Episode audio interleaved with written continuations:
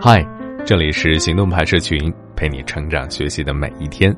我是行动君静一，敢行动，梦想才生动。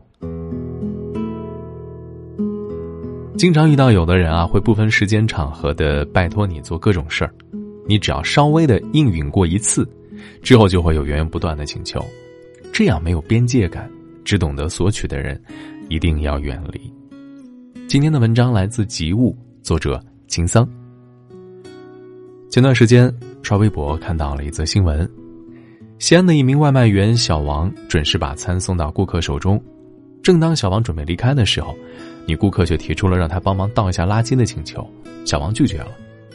可当天下午，小王发现自己竟然被该顾客投诉了，联系对方询问原因，顾客却说：“别的外卖哥都帮我倒垃圾，就你不倒，态度还这么差。”小王一脸懵，多次向平台申诉未果，还是遭到了处罚。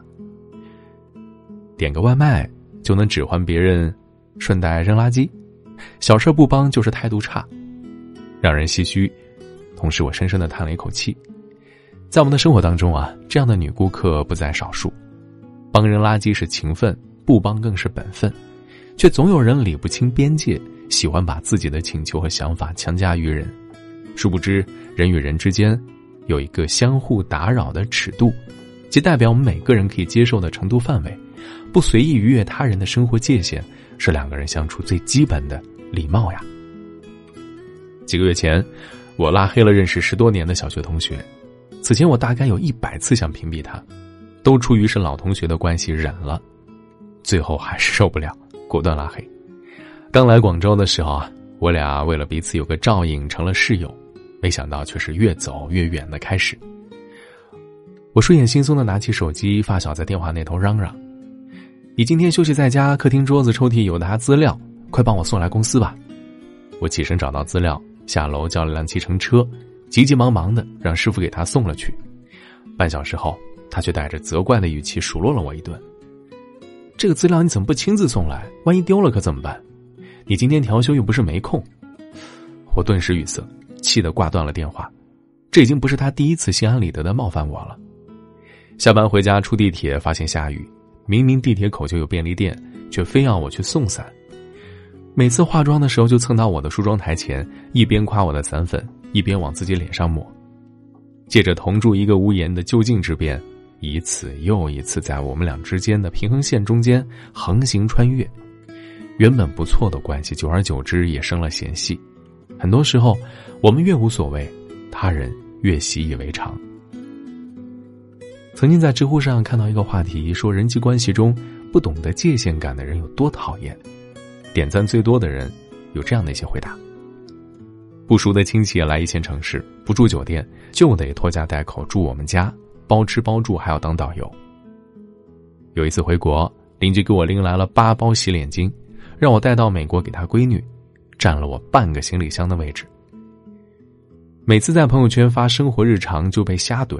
吃顿火锅就说你不怕长痘啊？买个新包就被说颜色俗气。出国旅游，总有一群不太熟的朋友让我买这买那，完了还得加上一句：“你可别给我加代购费啊。”对他人的生活评头论足，能用人情解决的绝不用钱解决。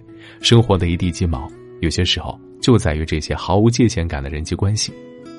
记得《奇葩说》里，蔡康永曾经说：“即使很亲密的朋友，我也不可能一直帮你。”人要把握人与人交往之间的分寸，有借有还那叫人情，有借无还那叫麻烦。再亲密的关系也会因为越界的反感心生嫌隙啊。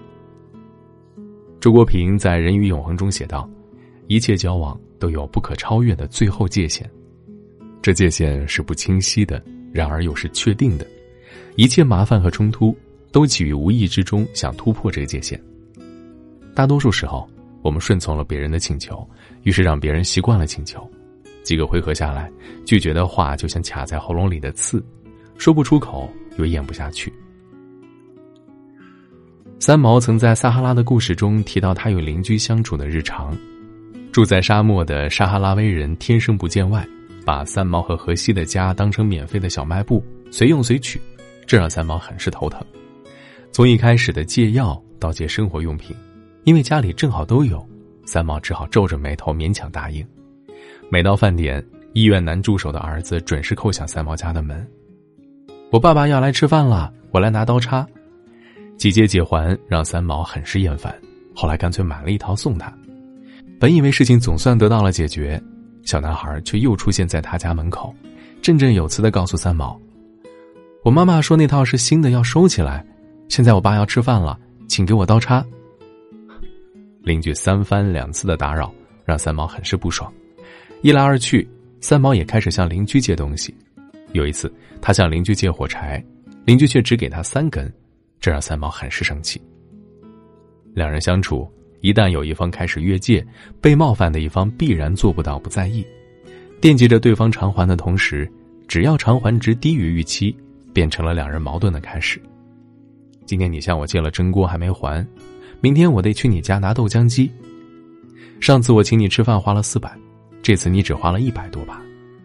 人与人之间的关系本应相处而美好温暖，但没有界限感的相互打扰只会徒增烦恼，让原本平和的关系矛盾剧增。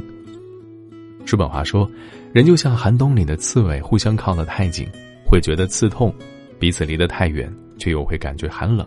只有明晰自己的边界，才能使长久的相处轻松愉悦。”人和人之间的情感，实则是一件易耗品。却总有人喜欢把它当成免费商品随意滥用。孟非在一个节目当中讲过这样的一个故事：老家的一个表姐某天给他打电话，让他帮自己学电视编导专业的儿子安排下工作。孟非左右为难，他告诉表姐，进入电视台工作必须通过正式考试才有资格被录用，并不是我的三言两语就能决定的。表姐却在电话那头不依不饶，言语中夹杂着冷嘲热讽，指责孟非不讲情面。最后，孟非挂了电话之后，默默的把这个表姐的号码给拉黑了。越是亲密的关系，越把麻烦别人当成顺便。我觉得正是如此，才让两人的关系有了裂缝。交集越多，越应该分清界限，否则再好的关系也抵不住长久以来的消耗。没有非要帮的忙，也没有非要麻烦别人的事儿。对待陌生人，礼貌而不是冷漠，不过分关心，也不刻意回避。点到即可，对待亲密的关系，尊重彼此，不过分索取，更不要过分依赖。要知道，这个世界上只有三件事：自己的事、别人的事和老天的事。自己的事最好自己完成，不要打扰别人；别人的事可以不理解，但要尊重，不过度关注，更不该干涉。其他的是把握分寸，理清界限，不要贪恋别人的过度付出。有些人情所赠予你的一切。其实早暗中标好了价格，更不要一味的心软，任由他人随意逾越你的生活界限，因为你的好脾气只会成为下一次被打扰的筹码。一个人的高情商不在乎你懂得多少，而在于能够感应自己在环境中的角色，并且迅速找到属于自己的位置，既不逾越属于他人生活范围，也不任由他人践踏自己的范围，才是人际交往中最好的相处之道。好了。今天的文章就到这里了，你还可以关注微信公众号“行动派大学”，还有更多干货等着你。